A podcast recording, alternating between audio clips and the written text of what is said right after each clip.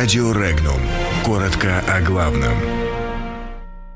США проигрывают себе. В Молдавии сломалась демократия. США готовятся к победе над Китаем.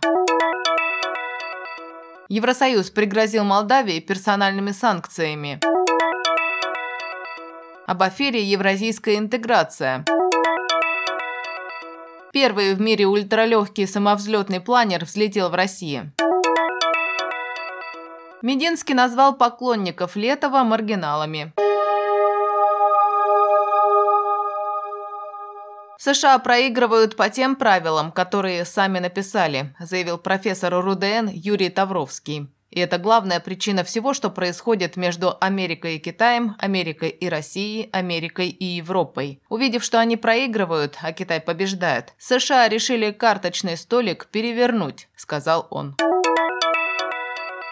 Европарламент накануне утвердил доклад по Молдавии. В документе говорится о проблемах с демократией в Молдавии и рекомендуется не предоставлять молдавским властям никакой финансовой помощи, по крайней мере, до ближайших парламентских выборов. Евродепутаты также предлагают ввести персональные санкции в отношении лиц, причастных к краже 1 миллиарда евро из молдавской банковской системы. В докладе также напоминается, что предоставление безвизового режима для граждан Молдавии в Евросоюзе было обусловлено рядом обязательств обязательств, с выполнением которых у Молдавии есть проблемы.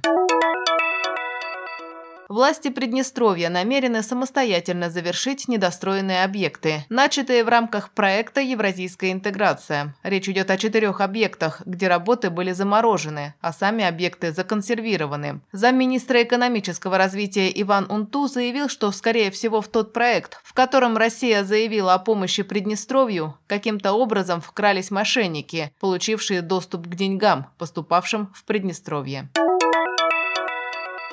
В России на одной из баз Федерации планерного спорта состоялся первый испытательный полет самовзлетного ультралегкого планера с двумя убираемыми турбореактивными двигателями, не имеющего аналогов в мире. Планер получил обозначение «Оранжевый демон» по имени персонажа детского японского аниме-мультика. Уникальность данного летательного аппарата заключается в том, что его масса по российской и международной квалификации не требует пилотской лицензии и прохождения медкомиссии. Проект «Великие имена», дающий жителям России право выбрать имена для аэропортов страны, вызвал большой отклик и не обошелся без скандалов, заявил глава Минкульта России Владимир Мединский. Он отметил, что некоторые довольно узкие, можно даже сказать маргинальные аудитории, например, представляющие поклонников группы «Гражданская оборона», исключительно активны. Мединский считает, что подобная активность служит популяризации хорошего дела. Подробности читайте на сайте Regnum.ru.